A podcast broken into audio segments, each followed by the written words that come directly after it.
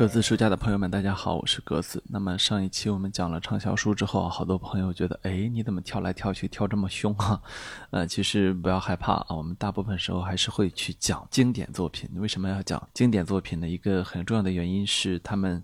经历了一个特别好的一个考验啊，就是我们都知道，其实我们大家的注意力都是有限的。那么在有限的注意力之内，如何去选择自己想读的书呢？我觉得这个所谓的挑选标准是很重要的。比如说，你可能会觉得我推荐那这本书有可能对你来说是值得一读的，那么。我本身有可能就变成了一个比较复杂的标准，就你觉得我不会骗你，对吧？那么我如果骗了你啊，我就连讲了三期烂书之后，你可能觉得我也没啥价值。还有一个呢，比我们这些所谓的其他人推荐，甚至说一些名人、一些大人物推荐更可靠的是什么呢？是时间的推荐啊。经典就这样的东西，就是它至少经过了三十年、五十年这样的一个时间洗礼之后，你发现，哎。这个书现在大家还在读，而且还是很能够获得很多人的共鸣。那这个时候，我们就知道这个书很有可能是一本很好的书。那么，在我们今天所推荐的这本书就是这样的一个，就是赫尔曼·黑塞的《悉达多》。那么，在开始说这本书之前呢，我们首先要说一下作者本人，就是赫尔曼·黑塞啊，他其实是一个。很神奇的人物了。对于一个知识分子来说呢，黑塞这样的人生呢，几乎是一个理想型的、一个标杆型的、一个彼岸型的这么一个存在啊。他呢是出生于所谓的魏玛共和国，但他去世的时候呢，东西德还是一个分裂的状态。那么在这个过程当中呢，他经历了两次世界大战，经历过资本主义的整个的毁灭，也经历过所谓的重建，什么都见过。那么。正是这样的一个什么都见过的人呢，他反反复复的呢再去探求的呢，反而不是外在，而是内在，这就很有意思啊。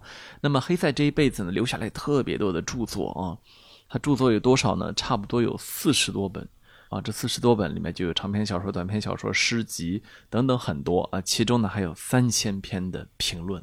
如果写过评论的朋友会知道，这等同于每天一篇，让你写十年啊！这其实本身就说明了这个人他对文字的一个执着。那么同时呢，他对于阅读本身也很执着，可以说他是一生都在阅读、一生都在写作的这么一个榜样性的人物啊！当然，世界对他的认可也很高。他在一九四六年，也就是。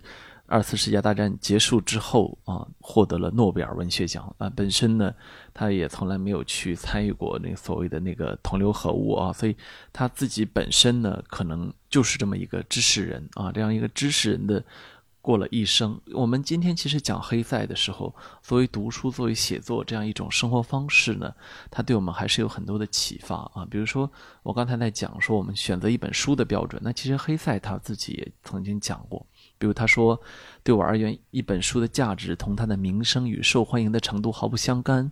书本的存在，并不像体育新闻或抢劫谋杀案那样，为了在一段时间内让每个人读而成为一个流行话题，然后被遗忘。”他说：“书本要被静静的读，认真的享受，还要被爱，这样他们才会展露他们最深处的美丽和力量。”你看，就是一个真正的爱书人才能够说得出来像这样的话。那么说回黑塞这个。人本身呢，他其实是出生在一个比较特别的一个家庭，就是他们家都是传教士啊，他的好几代都是传教士，而且呢都是是去这个所谓的印度啊传教，所以甚至他母亲都是出生在印度的，所以呃，黑塞本人呢，他有很浓烈的宗教的一个。背景。与此同时呢，他这个人被寄予了很厚望，就是要去继承这个所谓的家业或者说祖业啊，所以很早呢他就被送到了修道院里面去学习。但是呢，他呢不是一只可以被关到笼子里的鸟，他在那个修道院经历了很严苛的这样的一个教育也好，这个封闭也好啊，把他给弄出了自闭症，然后后来呢，甚至精神都出了问题啊。所以呢，他逃出了所谓的这个修道院，他没有再去继承下他们传教士的这个家业。但是，当你去回顾黑塞这样的人的一生的时候，你会发现，可能他比他祖祖辈辈做传教士这个工作做的都好一些，因为他最终变成了一个真正在去传递这种普世的人性和智慧的这么一个大作家。而且，一百年之后，他的思想、他的光芒，他是。甚至传的教都还依然在我们的头脑中闪耀啊！那么我们今天说的这本呢，就是黑塞写于差不多一百年前的，一九二二年出版的一本书，叫《悉达多》。那么这个书大家以前可能并不是非常的熟悉，因为它曾经被翻译过什么《流浪者之歌》啊之类的其他名字。那么，呃，这个书大家听名字也知道，它其实是跟佛教有关系的，因为众所周知，释迦牟尼本名叫做乔达摩悉达多，对吧？那么他正是用了这个梵语的名字来取作为他这个书的名字。我们这里稍微荡开一笔，就是，呃，我们知道黑塞的祖辈，呃，甚至爸妈与印度有不可分割的关系哦。那么问题就来了，那么黑塞什么时候去的印度呢？实际上他是一九一一年去的印度啊。一九一一年他去印度去游玩了八个月的时间。有时候看历史的时候，我们觉得有一点很有意思的就是，当你去横向看的时候。呃，会觉得它特别的有趣。比如说，我们曾经讲过人类哲学的轴心时代，对吧？苏格拉底、柏拉图、孔子、孟子，他们几乎是同时代的哲学家。黑塞在一九一一年去印度的时候，我们国家在经历什么呢？在经历辛亥革命，对吧？我们去正式告别我们国家历史上最后一个封建王朝。那么。在我们去迎来这样的革命的时候，黑塞正在迎来个人人生的思想上的一场革命，就是他去了印度，他去详细的了解到了佛教。那么从这里出发呢，他去写了这本书。呃，黑塞他这一辈子呢，他都对宗教有一点点的这个。追求啊，他而且呢，你会看他有点君子不器，就是他什么宗教他都追求一点，他什么宗教他都去了解一点，包括他那次印度之旅，他实际上后来还去了新加坡，去了很多其他国家。那么他对我们的中国古老的哲学和文化也有了很多的兴趣，所以他除了写出这本《悉达多》之外，他后来还写成了一本叫做《玻璃球游戏》的书。那在那本书里面呢？主人公呢，就除了有西方的哲学之外呢，他还能够灵活运用易经啊，集世界文化之大成，最后成了这样的一个玻璃球游戏艺术啊，玩成了这个所谓的游戏大师，成了他们这个。这个玻璃球艺术的精神王国的一个领袖啊，很有意思啊。那么我们说回悉达多这本书呢，实际上黑塞他在这个书里面，我到这里我要去提醒一下还没有读过书的朋友以及怕剧透的朋友，如果你怕剧透，我已经提醒了你，我要接下来剧透了啊，因为不剧透的话，我没有办法去讲这本书。呃，我们都知道，其实佛祖呢，他基本故事是他当年是一个王子。那么他这样一个王子呢，他在菩提树下悟道，意识到自己不应该再去享受这样的尘世繁华，而应该去进行进入这样的一个宗教世界。那么黑塞基本上从精神层面呢，还原了这样的一个故事，就是给我们讲了悉达多这个人是如何最终去走上最终成佛的这样一条路的。那么。我可以给大家简要的说一下故事梗概啊，它跟佛祖成佛的那个故事有点不太一样，因为它实际上写的并不是佛祖啊，虽然用了这个名字哦，讲到后最后大家就知道了。那么悉达多这样一个婆罗门的孩子呢，大家知道这个婆罗门是属于印度的最高的种姓啊，他呢跟他自己的一个朋友叫做乔文达，乔文达呢，他们两个人呢就不是特别的喜欢自己。线下的那个生活，所以说呢，他们决定去跟着苦行僧远行。那么，在他们跟着苦行僧远行之后的几年里呢，他们不断的去学到跟人家苦修的这个本事，以至于呢，到后来他并不是特别的在眷恋尘世间的东西。如果你想要有一种非常舒适的阅读体验的话，有可能黑塞是一个你可以去。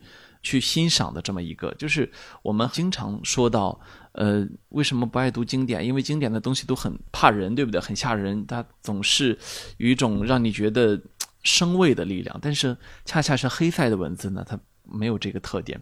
尤其是《悉达多》这本书呢，几乎可以说是黑塞所有的文字里面最舒服的一个文字。他在描写痛苦，描写心路历程，他在描写一种。你能够产生共鸣的东西的时候，他用的语言完完全全是你最会觉得特别舒服的语言。所以给大家推荐这本书的另外一个原因是，你确实能够从这样的阅读中获得快乐啊。我说的这个过程呢，或者是简单的剧情呢，你都可以理解。但是当你读的时候，那种快乐还是很难以替代的。可以说，阅读本身它全部的乐趣几乎都来自于阅读本身。就像当你吃葡萄的时候，吃葡萄是快乐的，但你吃葡萄干未必是快乐的。那是两种不同的东西。也许有人会觉得，比如说我从得到从哪里去听人家讲这本书的一个干货，十分钟、二十分钟讲完一本大部头，我觉得那很好，因为我又掌握了一本书，而且没有去付出那么多的精力。那我要说，其实我并不是非常的认可你对阅读的这样一种态度。我认为，其实。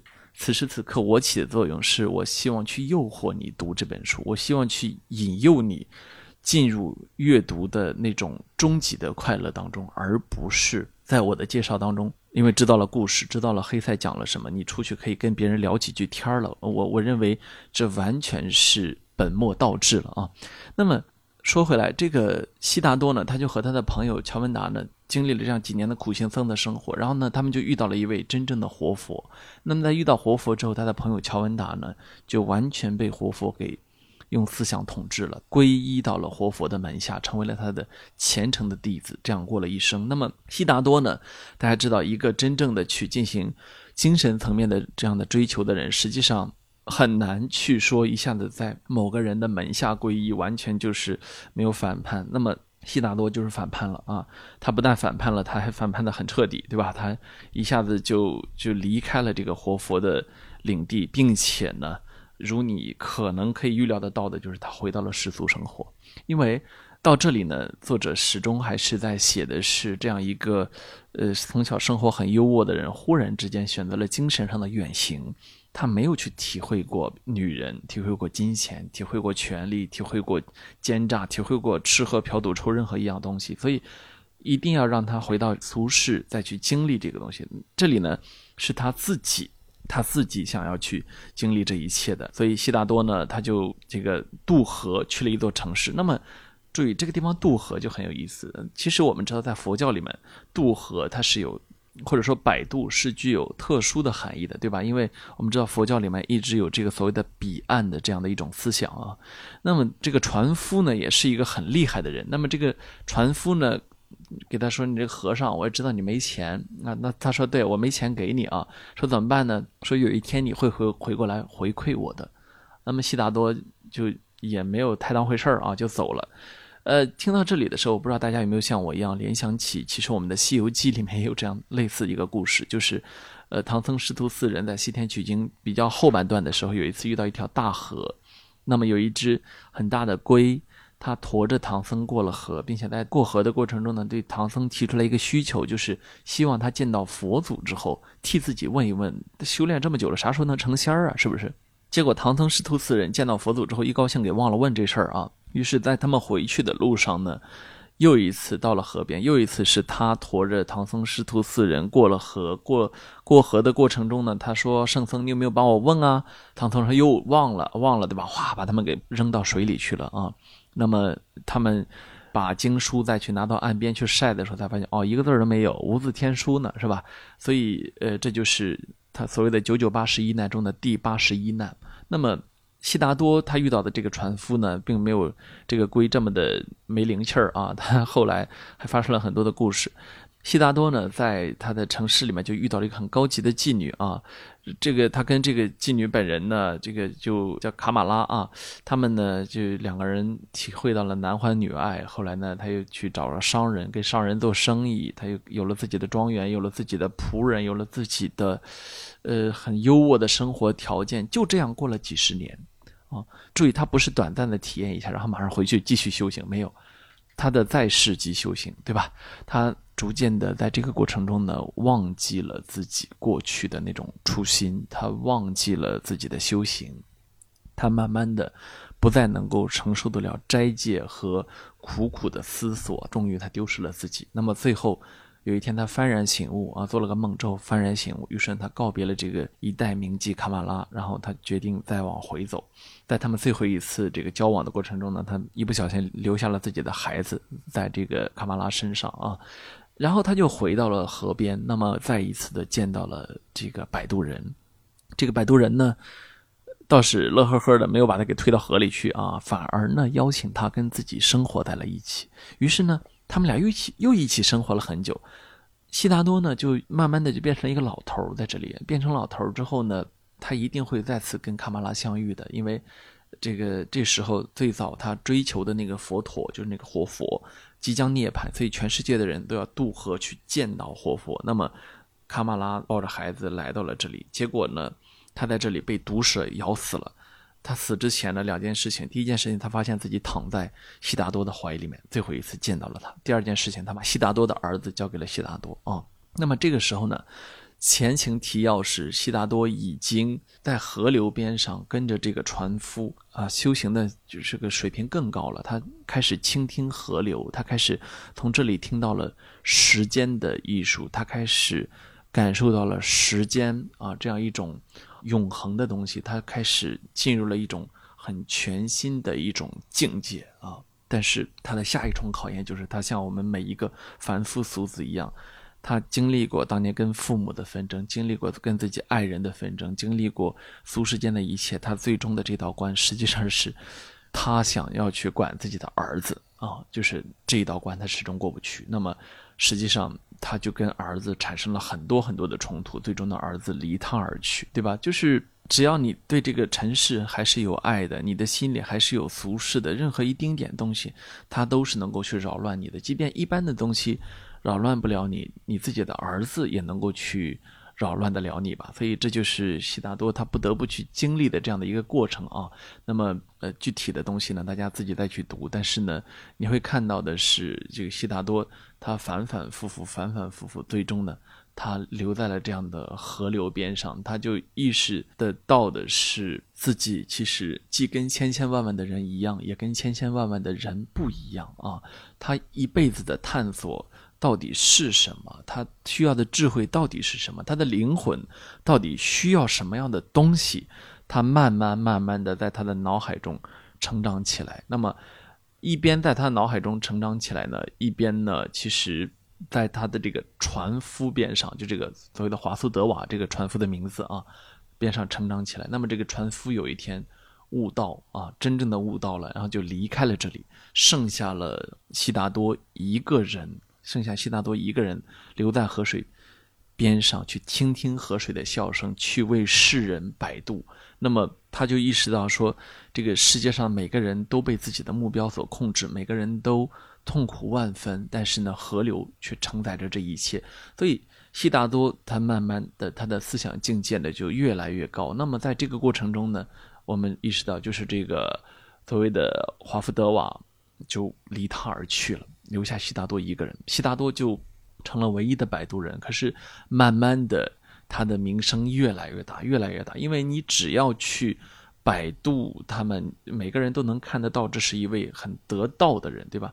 那么这时候，我们前面反复提到的他少年时的那位一起修行的朋友就回来了。乔文达回来之后，就想从他这里去获得更高的智慧，因为他这一辈子都去追随了佛陀。呃，他反复的去，他知道自己只是佛陀的一个跟随者，但自己并没有达到那样的一个境界，所以他就想知道自己的好朋友乔悉达多到底形成了什么样的思想来去指导自己的人生。他希望能够在这里获得点拨。没想到悉达多的回答，那如果比较熟悉佛教或者是我们东方智慧的朋友就会知道，这个时候他的回答一定不会是像西方哲学那样。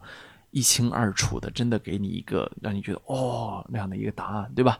所以悉达多的回答是说：“我找到的思想就是智慧是无法表达的，你只要说出来，你只要嘴巴能说出来，那它都是片面的，都是不完整的，最多是一半其实真理的对立面也是真实的。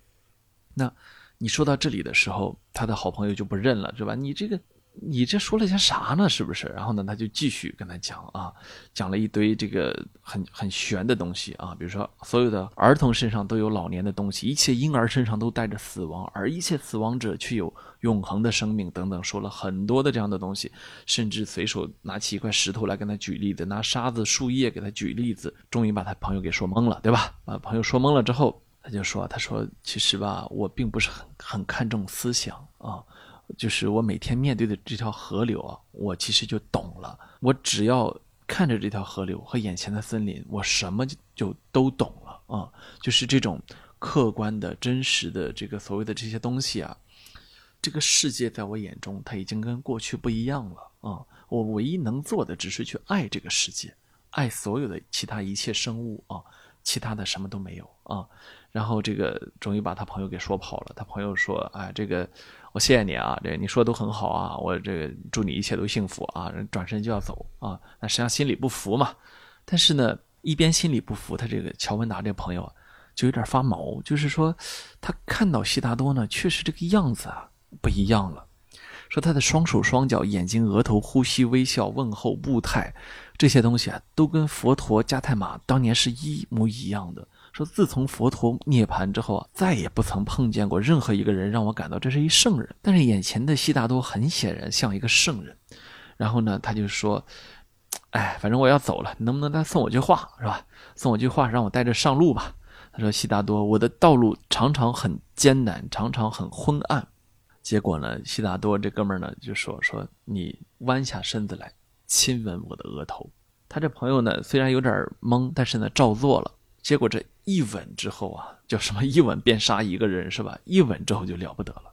他眼前的朋友悉达多的脸再也不是一张脸，而是许许多多、长长一大串的脸啊，像一条汹涌大河似的脸庞，成百张、成千张，一张张来了又去，又一下子同时出现，所有的脸不停的变化，不断的更新，然后统统都是悉达多的脸。他看到鱼的脸、婴儿的脸、杀手的脸、动物的头、神灵的脸，啊。如果你看过与佛教主题有关的电影，或者说，甚至哪怕是在《黑客帝国》里面，你可能都能够感受到我们这一段文字在表达的是什么。它就是你既可以表达又不可以表达出来的东西，对吧？就是无穷无尽和这个有限的人世之间，它的在一种交融、一种荟萃啊，就是佛说八万六千种变化嘛，对不对？那么乔文达一吻之后。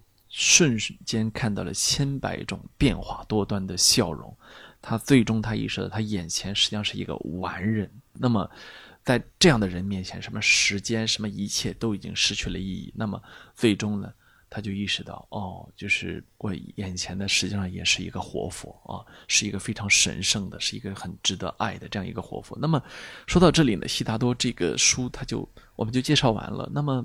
它大概的剧情呢很简单，但是呢，这个黑塞呢却把它写的极其的迷人啊！当你去看到悉达多他经历的具体的每一段过程、每一段人生、每一段痛苦的时候，你就发现黑塞能把它写到让你觉得迷人的那种神秘的、崇高的那种韵味里面去，就是他是一个像魔法师这么一样的这么一个作家。实际上，呃，当我们去。跳出悉达多这本书啊，尽管它只是一个两三个小时的精神之旅，但是我相信，任何读过的朋友可能都会有类似这样的一种感受，就是你觉得佛佛祖就是那样去诞生的，那么你觉得佛祖他的那个探索的过程一下子在你心中有了共鸣，就是读黑塞的书，你很容易把自己完全阅读进去，那么你也。请相信，就是黑塞当年完全把自己扔进去写作了啊！